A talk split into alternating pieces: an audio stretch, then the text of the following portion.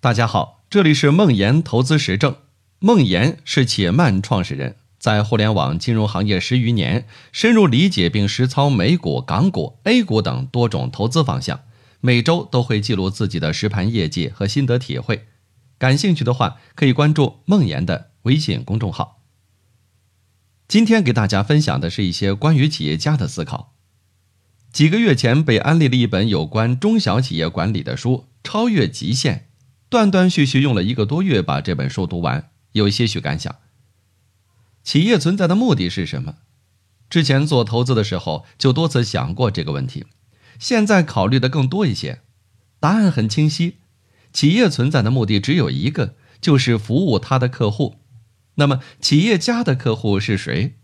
书中的答案令人耳目一新：企业家的客户是他的继任者。企业是企业家的产品。企业家的目标是为继任者创造和提升收益，为此，企业必须在没有自己的情况下正常运转。如果企业家不为继任者着想，将面临一个很大的诱惑，那就是在企业的建立中，把作为企业家的自己放在企业的中心位置，这样会使人觉得自己更加高大，也更重要。读到这段，觉得豁然开朗。之前觉得企业家的目标是构建企业的愿景、文化以及价值观，带领团队，还是小了。企业家的目标应该是以企业为工作对象，对未来的继任者负责，提升企业的价值。书中定义了初创企业内的三类人群：第一类是专业人员，这类人是实干家，他们对于突发事件或者亟待解决的事情反应迅速。一旦有事情发生，他们会自己动手解决。他们活在当下，对于任何预见或者新的想法都持怀疑态度，墨守成规。第二类是经理，是那些创造规则和秩序的人。为此，他制定出了各种体系。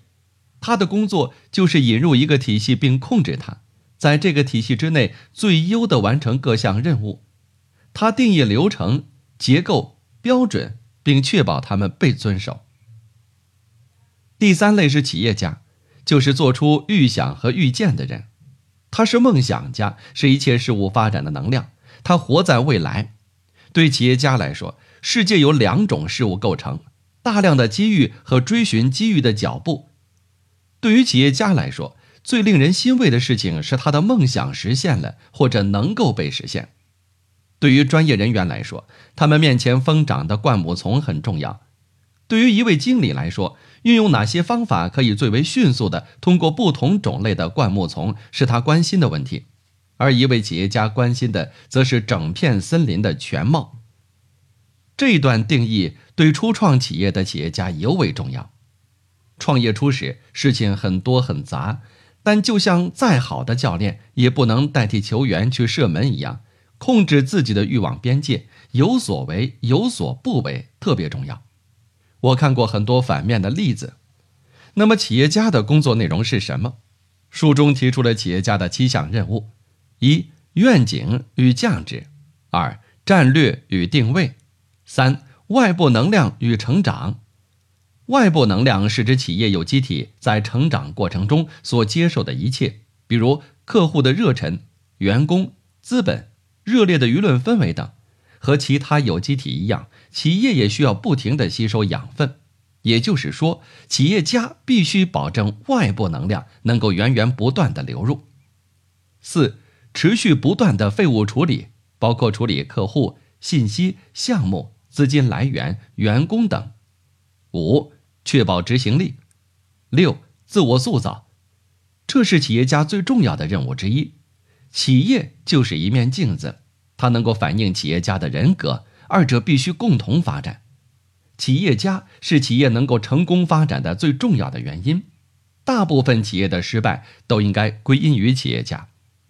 七、企业的传承，其中我特别同意第六点，就像投资，净值是你价值观的投射，企业本身也是企业家人格、价值观的一面镜子。